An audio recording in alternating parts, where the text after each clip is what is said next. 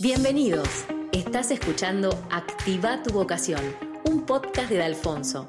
Este es un nuevo episodio de Historias que inspiran. Conversaciones con profesionales que se animaron a encontrar y vivir su propósito. Hoy tenemos un invitado muy especial, Gonzalo Aragone. Él es psicólogo, hoy se dedica al campo y es uno de los creadores del proyecto Provocación, que inició hace 20 años siendo una revista y hoy es uno de los eventos motivacionales y vocacionales más grandes de Argentina, destinado a jóvenes que quieran activar su pasión. Bueno, Gonza, bienvenido, ¿cómo estás? Hola Lu, ¿cómo andás? bien, muy bien. Muchas gracias por invitarme. No, gracias a vos por participar, estamos muy contentos que estés acá. Bueno, vamos a arrancar un poco a ver preguntas acerca de tu trayecto profesional y de tu vocación, pero vamos a arrancar por lo primero. Si pensamos cuando eras chico, ¿no? ¿A qué te gustaba jugar? ¿Te acordás? Eh, sí, el concepto de jugar de chico eh, me remite un poco a, desarmar cosas, a armar. Soy quinto de una familia de siete, mis papás trabajaban mucho y, mis, y mis hermanos que me siguen hacia arriba me llevan como cinco años. Tengo dos para abajo. Entonces, eh, me recuerdo jugar mucho solo y en ese jugar solo hacía bastante lío, desarmaba juguetes, he tenido problemas eléctricos eh, importantes. Siempre con el tema de las manualidades. Bien, con lo manual. Sí. ¿Te acordás, por ejemplo, qué querías ser cuando, si te preguntaban, che, ¿qué querés ser, Gonza, cuando seas grande? ¿Tenías alguna respuesta? Me gustaba mucho el campo, siempre me gustó el campo de chico. Quería ser peón, esa era la definición. Yo quería ser, porque no quería ser dueño del campo, quería trabajar en el campo, quería trabajar con la hacienda, me acuerdo que era andar a caballo, que era como estar con las manos en el barro, siempre me gustó eso. Muy bien, perfecto. vamos a tus 17 o 18 años. ¿Te acordás el momento en el que decidiste que ibas a estudiar? ¿Cómo te sentías? Em, sí, no sé si recuerdo exactamente la emoción de cómo me sentía, pero sí recuerdo que, que, me tomé el tiempo de pensar bastante, de conversar, de... Mm, yo quería, además de, de, de que me gustan las manualidades, me gustaban cuando era chico, también me interesaba mucho la persona, el otro, el ser, y mi persona también, el estar bien. Mm. Entonces sabía que debía ser algo vinculado a, ayudar al otro a estar bien. Eh, y en ese estar bien, observaba mucho a mis mayores, a mi padre, a los padres de mis amigos, cómo la vida iba evolucionando y por ahí, cuando iban siendo más grandes, por ahí se quedaban sin trabajo o los jubilaban y aparecía como un espacio de vacío muy grande y eso me llamaba mucho la atención. Entonces yo decía, pensar que uno trabaja, trabaja, trabaja, trabaja, trabaja, y cuando tiene o puede dejar de trabajar, se deprime, es como está mm. al revés la cosa. Claro. Eso lo probaba mucho decía, bueno, hay que saber vivir y disfrutar del hacer día a día desde que sos chico. Entonces, bueno, ese, ese tema me, me ayudó mucho a ir definiendo un poco qué, qué querés estudiar. Y que tenía que ser vinculado con ayudar al otro. Perfecto, re lindo y aparte súper reflexivo ya a esa edad. Y por eso caíste en psicología. ¿Qué fue lo que te llamó la atención de la carrera o lo que más te atrapó? Esto de poder ayudar al otro. Sí, en realidad era la que más se parecía a lo que yo creía que me iba a ayudar a... Si me preguntabas hoy, hay otras, muchas herramientas que en ese momento no conocía. Hmm. Pero yo quería ayudar al otro a estar bien y entendía que la psicología hacía eso. Claro, ok. Perfecto. Ahora, si hablamos, por ejemplo, esto de, lo que haces hoy en día, ¿no? Que hoy te dedicas al campo y estudiaste psicología y si tenés que definir qué es lo que haces hoy, o sea. Yo soy emprendedor. Puedo estar, puedo estar en muchos espacios. A mí me gusta hacer, poner en marcha cosas. Em, encuentro en eso, cuando estoy en un equipo lindo de trabajo, bueno, o estoy solo en una actividad que me gusta, creo que pongo mucho, mucho de mí y primero que no hay duda que me tiene que gustar para estar en ese espacio, si no, no, no puedo estar. No acepto una propuesta o no, o no me la propongo. No quiere decir que de entrada sepa que me guste o no, a veces pruebo y, o decido dejarla o fracaso y bueno, no hay, no hay inconveniente tampoco con eso. Pero creo que, que me definía como emprendedor y que soy un agradecido de que estoy haciendo lo que me gusta, muchas cosas. porque una cosa es el campo que me gusta y encima me permite, por esta dinámica que fui como co-creando, tener también lo que es provocación de eh, mantenerlo en forma viva y, nutriéndola y creciendo. Entonces, me hace, realmente, soy como un, no, y un afortunado total. Y aparte mucha gente piensa como que, bueno, estudiaste psicología, pero hoy te dedicas al campo y en qué relación tiene. Yo creo que todo te va nutriendo y haciendo quien sos hoy, ¿no? Totalmente. Mira, yo de hecho, eh, primero que estudié psicología y no fui a psicólogo hasta, el, hasta dos años después de terminar la, carrera. Me acuerdo perfecto que una de las profesoras de, la facultad me dijo, qué bien te vendría al psicólogo. Y yo la odié por ese comentario, pero tenía mucha razón. Tenía mucha razón porque la psicología es un espacio de crecimiento, la, terapia es un espacio de crecimiento personal tremendo, te hace poner en juego, depende de qué terapeuta te, te toque, por supuesto, pero a mí me hizo revisar mucho mis creencias, mis valores, mis principios, mis exigencias, un millón de cosas que me hicieron mucho bien. Pero no te dije, nunca dijiste, che, me voy a dedicar a atender a personas o al consultorio. No, pero porque en la rutina no me imaginaba haciendo eso. Si no me imaginaba en un espacio, eh, por más lindo que fuera, encerrado, cara a cara, uno a uno. Hmm. Creo que la psicología es una herramienta aplicable en la vida diaria, no para estar analizando a las personas todo el tiempo, pero sí como para uno mismo, para entender, para con otros, para empatizar muchísimo, hmm. para no, este, no enjuiciar, para, tiene un montón de elementos para mí que, para comprender un poco, bueno, dónde están los orígenes de las de determinadas actitudes. Me parece que es una herramienta súper potente. Tal cual, muy bueno. Y después, por ejemplo, que se asocia, creo que con esto que estás diciendo, el cómo nació el proyecto de provocación. Creo que está también esta misión, obviamente, de poder inspirar y ayudar al otro y motivarlo en este momento de elección vocacional. ¿Qué representa mm. provocación en tu vida también, no? Mira, para mí la promoción de la salud tiene que ver mucho con el hacer lo que a uno le gusta hacer. Es muy difícil que una persona esté bien si parte de su día, inclusive en, la cultura en la que vivimos, gran parte de su día está ocupándose de eso, es decir, 10, 11, 12 horas, hoy 14, porque el celular, estamos permanentemente trabajando. Imagínate si lo estamos haciendo en algo que no te gusta, es como, realmente es enfermante. Mm. Entonces, no, permiso, no sé cómo llamarlo, pero eh, entonces ayudar a la gente a estar, primero a, a, a darles, soplarle al oído como a, un chico de 17 años y decir, che, la vocación, ¿sabías que es algo que lo vas a construir toda la vida? Lo que estás haciendo ahora es un primer paso, eh, por ahí te equivocás, no pasa nada, ¿no? Como... Sí, se va construyendo. Bajar un poco esa, presión que por lo menos cuando, cuando yo tenía 18 años eh, circulaba.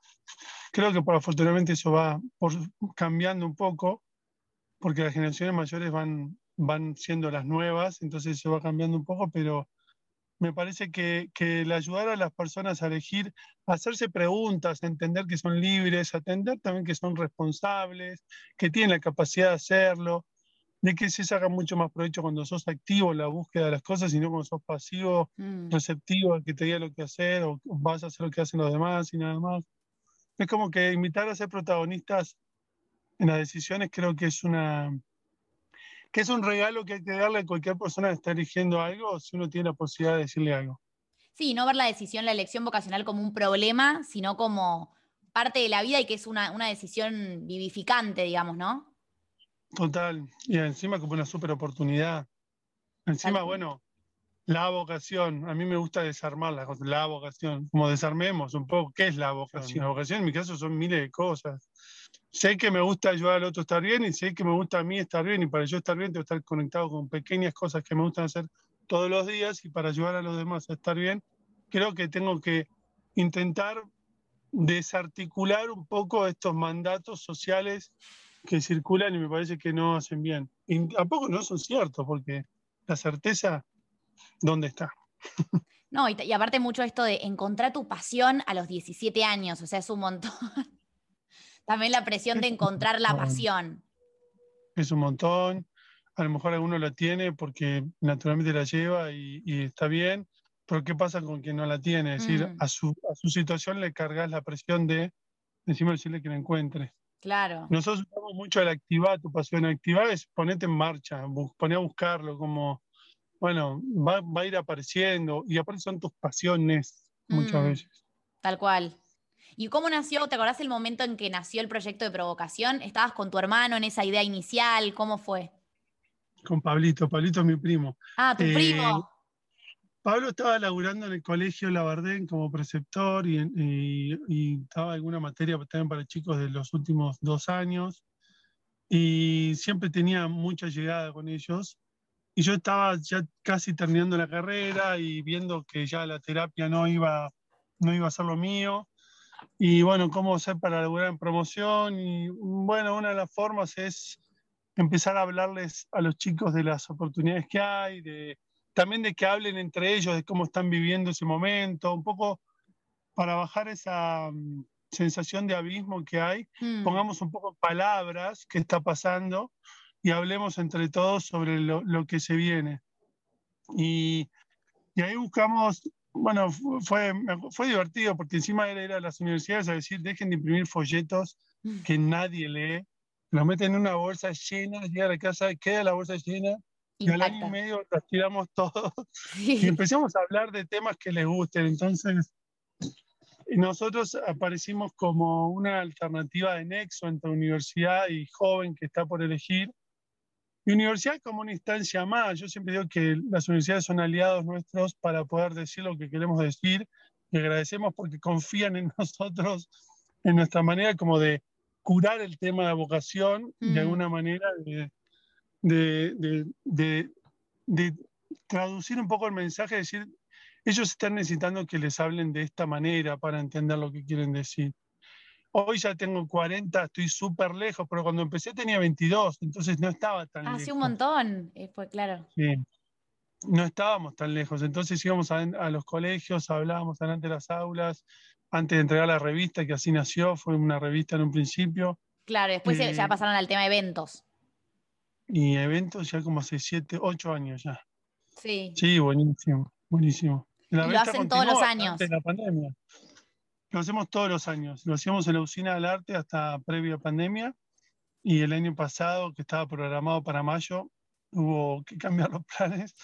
Eh, hicimos un impasse ahí pensando un poco cómo, cómo continuar y encima, bueno, analizando un poco nuestro público objetivo, que son los chicos, y cómo esto está repercutiendo en ellos. Entonces, bueno, pensar una herramienta de, de cómo llegarles, cómo sacarlos un poco de, eso, de ese monotema que era la pandemia, y Mm. cómo darles una herramienta diferente también a los que estaba circulando, que lo digital estaba siendo súper invasivo, en muchos casos bodrio, la mayoría de las veces obligatorio. Entonces, cómo ser atractivos y también engancharlos con el contenido, porque bueno, hay que, el público al que vamos cambia todo el tiempo, hay que estar eh, trabajando con equipos jóvenes para entender qué y cómo hay que decir las cosas para que ellos eh, hagan clic y después cuando hacen clic se enganchan, pero ¿cómo va a hacer para que hagan ese clic e ingresen? Bien, perfecto. Bueno, ahí trabajamos mucho también con, con colegios, con docentes, preceptores, orientadores.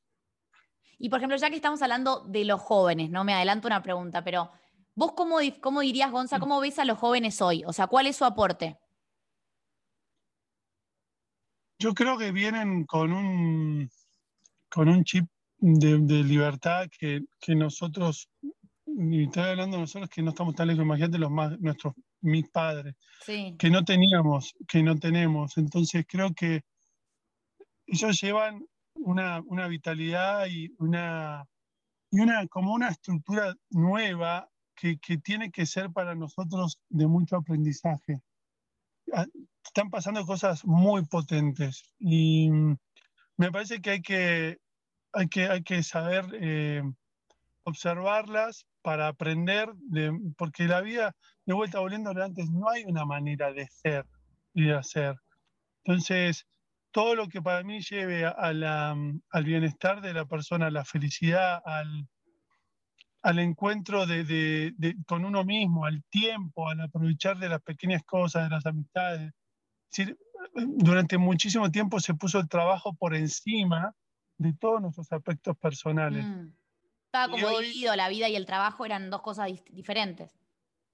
Totalmente diferentes y encima eh, como que ocupaba muchas más horas el trabajo, el sueño y un poquito de horas para el disfrute. Muy poquito. En muchos casos no había porque ya cansado, comías y a dormir. Y ni hablar de jugar con tus hijos, ni hablar de, tener hobbies, ni hablar de hacer deporte. Creo que está muy bueno esta propuesta. Seguramente después se aparezca un equilibrio. Hoy la sensación por ahí de muchos es que, bueno, parece cualquier cosa esto. Pero que solo disfrute, claro. Claro, no sabemos cómo se va a ir acomodando, cómo cada persona va a ir acomodando, creo que ese es el valor, cómo cada persona hoy tiene la posibilidad de ir acomodándose, donde antes no había muchas opciones de acomodarte, tenía que ser una o una, mm. parecía, ¿no? Sí, sí, totalmente, y no podías cambiar. Creo que está bueno también que las universidades se repiensen el tema de los esquemas de formación, los tiempos, bueno, los estímulos, creo que están pasando cosas encima rapidísimo, muy buenas. Bueno, justo ahora hablando de esto de que también creo que la pandemia y todo lo que es lo virtual hoy en día, ¿no? Aceleró un poco estos procesos de cambio. Eh, ¿Qué sentís que aporta la virtualidad? A mí la virtualidad me dio mucha libertad, pero yo, yo ya estaba, en, creo, bien parado, en el sentido de, ojo, que todavía me resulta muchas veces tóxica también porque tengo cierta eh, vicio y no me, me encuentro mirando el celular muchas veces en forma innecesaria. Mm. En mi caso, demuestra cuando no estoy bien, cuando estoy tanto tiempo con el celular en la mano. Claro. Porque cuando estoy en el campo lo dejo tirado y yo estoy, ni, ni necesito mirarlo, porque estoy haciendo lo que me gusta más. Ahora, cuando, por ejemplo, el año pasado pandemia estuve encerrado, no podía ir al campo, porque estoy en otra provincia donde vivo. Yo tengo mi casa en, en Merlo, en San Luis, y mi campo está al lado de Córdoba. Estoy a, dos kilómetros, pero está cerrada la frontera. Claro. Bueno, fue un tema del celular que dije, esto está mal, no me gusta. Ahora, cuando estoy en el campo, la posibilidad del celular es fantástica, porque me permite estar allá. Y a lo mejor estoy hablando con ustedes, creando el próximo momento provocación. Eh, es como que es una herramienta espectacular. Sí creo que hay que estar atento. Ahora, ahora está la herramienta WhatsApp, por ejemplo, de acelerar los mensajes. Sí. Es como que dije, wow, al primero dije, esto está buenísimo, claro, escucho más rápido, pero dije, mirá cómo están empezando a manejar nuestros propios tiempos. y de repente vamos a empezar es que vamos a empezar a escuchar más rápido, porque nos vamos a entrenar. Claro. Entonces, bueno, escuchar más rápido es posibilidad de tener más contenidos. No es que es mentira que, no es que vamos a tener los mismos, no, vamos a empezar a tener más audio seguramente en unos años. Entonces creo que hay que, hay que, mm, es buena, pero ningún extremo es bueno. Entonces, hay que estar atento a también cómo la virtualidad ingresa en nuestra vida y qué función cumple. Porque así mm. como cumple una función, también hace que otras funciones no se puedan cumplir por estar invadiéndonos. Entonces, bueno, es un tema, me parece que gana que está atento.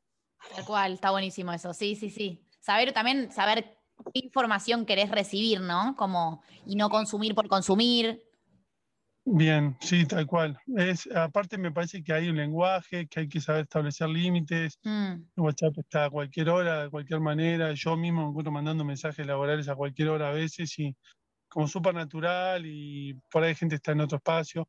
WhatsApp no tiene eso, que lo deshabilito y es como que o está, pero tenés que mover en modo avión el teléfono, es como raro, perdés todo el teléfono, ¿entendés? pero no puedes ponerte WhatsApp solo y no, no interrumpir, no sé, podés por no molestar, pero igual llegan. No sé, es como que es, es una delgada línea que tiene muchas cosas buenas y creo que tiene otras cosas que no están tan buenas. Sí, creo que está bueno esto que decís, me encantó, como ser conscientes, ¿no? Creemos que es lo más importante. y, y, después si hablamos de, por ejemplo, en el trayecto profesional de una persona, en tu caso, ¿cuánto hay de universidad y cuánto hay de creación personal? Eh, a mí la universidad, ¿sabes que me dio mucho? Yo venía de una burbuja, que era un colegio privado católico, y, y me abrió mucho el mundo. Es decir, yo estudié psicología en la UBA mm. y me cachetearon bastante. Es decir, si bien yo siempre bastante con autoestima alta, salía bien parado, no es que, pero me cachetearon en el buen sentido, me dijeron, flaco, ¿vos crees que esto es el mundo? Como diciendo, ¿de dónde saliste? Y tenía razón, ¿de dónde salí? Creo que en ese sentido la universidad me sirvió mucho, más que a nivel contenido, porque sí tampoco el contenido de la facu, yo no los he aplicado tanto y hay muchas cosas, de hecho, que las he olvidado porque no las he ejercido. Pero sí hay cosas que, como te decía antes, que el, el tema de la mirada, la empatía, la comprensión, la interpretación, la escucha, son, son cosas que, que sí me han ayudado. Mm. Pero también vengo de una familia mm, de muchos recursos a nivel eh, comunicacionales, de mucho amor, de mucha mm. mirada, de mucho acompañamiento, de mucho respeto, de mucho valor por el trabajo. Mi papá trabajó siempre mucho, mamá también trabajaba. Entonces es como que em, tengo el valor del trabajo, la producción, como también en la sangre, de resolver. Mis papás iban, yo era chico, se iban de un fin de semana y no nos dejaban la comida hecha.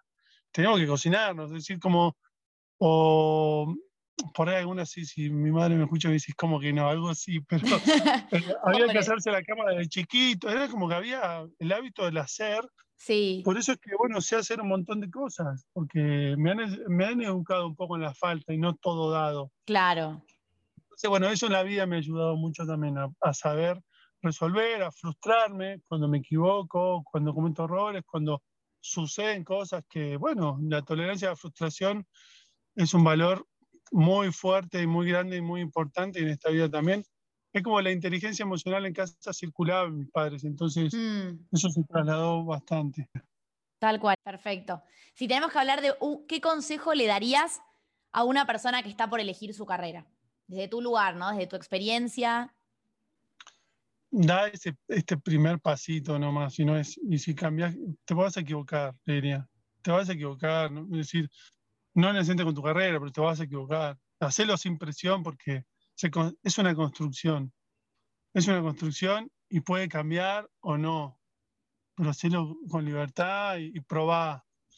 Es como ensayar, jugar. Claro, tal cual. Entrenar. Sí, pero hasta jugar. Hmm. Que sea un juego. No quiere decir que todo te guste lo que vayas a jugar, pero que en el completo del juego, que sea un juego. Intentar que tu vida sea un juego. Me encantó. Eh, que sean desafíos, que te motiven, que te divierta, que, lo hagas con personas con las que te guste estar. Eh, me parece que, iría más por ahí, jugar. Y por ejemplo, si tenés que pensar un tip o un consejo que le harías a un emprendedor. Eh, disfrutar el viaje nunca llegas a ningún lado, porque cuando llegas, emprendes uno nuevo y nunca sentí que llegas. Así que, pero tiene mucho que ver con esto de jugar. Hmm. y bancate las frustraciones, porque vas a fracasar, vas a equivocarte. Digo, son consejos tirándole las malas, que en realidad son buenas, ¿no? Pero estar preparado también. Hmm. Total, no. Dale para adelante. Eh, compartí. Mm. Compartí, habla con otros, no tengas miedo que te roben la idea. Habla, pero a mí hoy hay, que hablar mucho, compartir. Está muy bueno, me encantó el equivocate. Y ahora, Gonza, vamos a ir a una parte más de preguntas y respuestas así bien rápidas, más cortas, que es el momento de ping-pong. Momento ping-pong. Ping-pong. Si pudieses elegir a un personaje histórico o figura pública que admires para ir a comer, ¿quién sería? Y me gusta, a mí me gustan las personas que me transmiten algo como de paz o de templanza en su decir, hacer. Bueno, y aparte de admiración, por eso Manu Ginóbili, por ejemplo, podríamos ir a. Porque, bueno, para ver cómo es ese equilibrio que parece transmitir. Y también me gustaría pincharlo un poquito, decir todo el día es así. este, pero creo que puede ser una persona súper interesante, con una capacidad de liderazgo tremenda y nada, súper, aparte, desde mi punto de vista de vida es exitoso en, el, en esto transmite, ¿no? Hablando del éxito en, en felicidad. Sí, conectado con su propósito, ¿no? Total, total. Perfecto. Y si te pregunto tu lugar en el mundo o lugar favorito, en la naturaleza y con, comiendo algo con amigos cada tanto también, en ese espacio también. me gusta lo sencillo, me gusta lo rústico, no me gusta lo, lo elaborado, lo fino, así me incomoda un poco. Prefiero como que represente algo de esfuerzo pasarla bien. Que si conseguir la entonces de campo tiene eso. Perfecto. ¿Cuál fue el mejor viaje Gonza que hiciste y por qué? Tiene que ver relación con la respuesta anterior. En el sur, de mochilero, muchas, muchas horas caminando, cargando mochilas, eh, visitando lugares increíbles, llegando y tener que cocinar y calentarte y armar la carpa. Muy bien, perfecto. Después, si solo pudieras tener un hobby, ¿cuál sería? Creo que estaría relacionado con, con las tareas del campo. De, o la carpintería, me gusta mucho el hacer cosas, crear con, con madera, me gusta mucho. Muy bien. ¿Y qué te conmueve, Gonza? Si tuvieras que decir algo me conmueve ver a los otros emocionarse, conmoverse, los gestos lindos. Me conmueve mucho la naturaleza, lo simple. Me conmueve ver a la gente estar haciendo cosas que le gustan. Me, conmueven un montón de cosas. Soy súper sensible, así que me conmueven muchas cosas. muchas veces me encuentro con los ojos cargados de lágrimas y es, es siempre, hay mucha emoción. Muy bien, está muy bueno, me encanta. observador también, entonces eso hace que vea todo el tiempo detalles que me conmueven. Pero te puedo decir que ir a Buenos Aires y ver a una persona suya colectivo y saludarla, eso me conmueve. Me conmueven pequeñas cosas. Lo pequeño, está bien, está buenísimo. ¿El mejor mm. consejo que te hayan dado? No es tan importante. Me parece que eso, eso es, como él no es tan importante, no le es tanta importancia. Mm es, tomar distancia y vas a ver que vas a ver que cuando mires para atrás no era tan importante. Como que tratar de, desarticular las cosas del momento para hacerlas más chiquitas. Eso me decían. Eso, eso, son conversaciones. Por eso en resumen de conversaciones con mi viejo. tranquilo. Bueno, Gonza, hasta acá llegamos con las preguntas. La verdad es que fue un placer tenerte y lo que nos, más nos queda resonando y creo que está buenísimo es esto de el juego, ¿no? Asociar también el, tema del trayecto profesional con un juego y la vida misma. Y esto de valorar lo pequeño, ¿no? Lo sencillo. Eh, creo que transmitís esta pasión también por el otro, por las personas, eh, de la emoción, del ser sensible, que eso inspira un montón. Así que te agradecemos y más por todo el trabajo que haces con los chicos, con este proyecto Provocación, que es espectacular. Eh, que la verdad que tiene una misión súper noble. Así que bueno, te agradecemos por estar acá. Muchas gracias a ustedes con Alfonso trabajamos desde los, primeros días. Así que muchísimas gracias siempre por acompañarnos, por confiar, por apostar. Eh, realmente eh, es, creo que es importante lo que hacemos. No provocación, porque provocación solo no, no sería posible. Así que es muy importante la participación de, de ustedes desde la mirada de la orientación vocacional, el acompañamiento y, bueno, y de las universidades también. Así que es espectacular. Lo que hacemos creo que está bueno. Está muy bueno. Gracias, Gonza. Esto fue Activa tu vocación. Si te gustó este episodio, suscríbete al podcast para recibir notificaciones cada vez que subamos otros. También podés encontrarnos en Instagram y LinkedIn como arroba centro de Alfonso. Todos tenemos una vocación por descubrir. Animate a vivir una vida con sentido. Te esperamos en el próximo episodio.